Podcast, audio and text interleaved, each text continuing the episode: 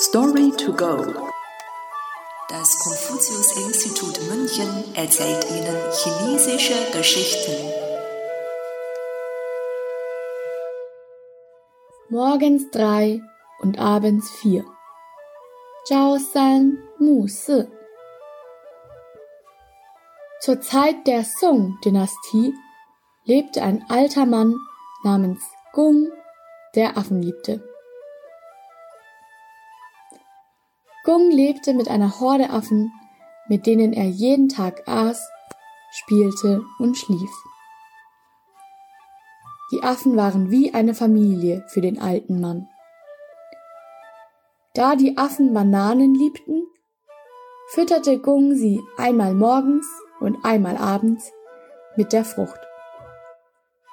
Obwohl es nie viele Bananen gab, freuten sich die Affen trotzdem jedes Mal.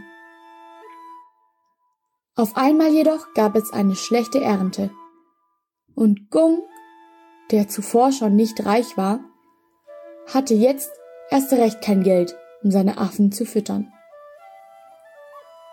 Deshalb sagte er ihnen betrübt, dass sie von nun an jeden Morgen drei und jeden Abend vier Bananen bekommen würden.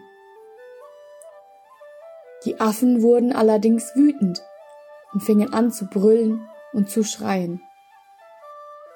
Gung verbesserte sich schnell. Es gibt jeden Morgen vier Bananen und jeden Abend drei. Als die Affen dies hörten, waren sie wieder zufrieden. Denn da die Anzahl der Bananen am Morgen sich vermehrt hatte, dachten sie, dass es nun mehr Bananen als anfangs gäbe. Heutzutage sagen wir morgens drei und abends vier, wenn jemand keine Entscheidungen treffen kann oder seine Meinung die ganze Zeit ändert.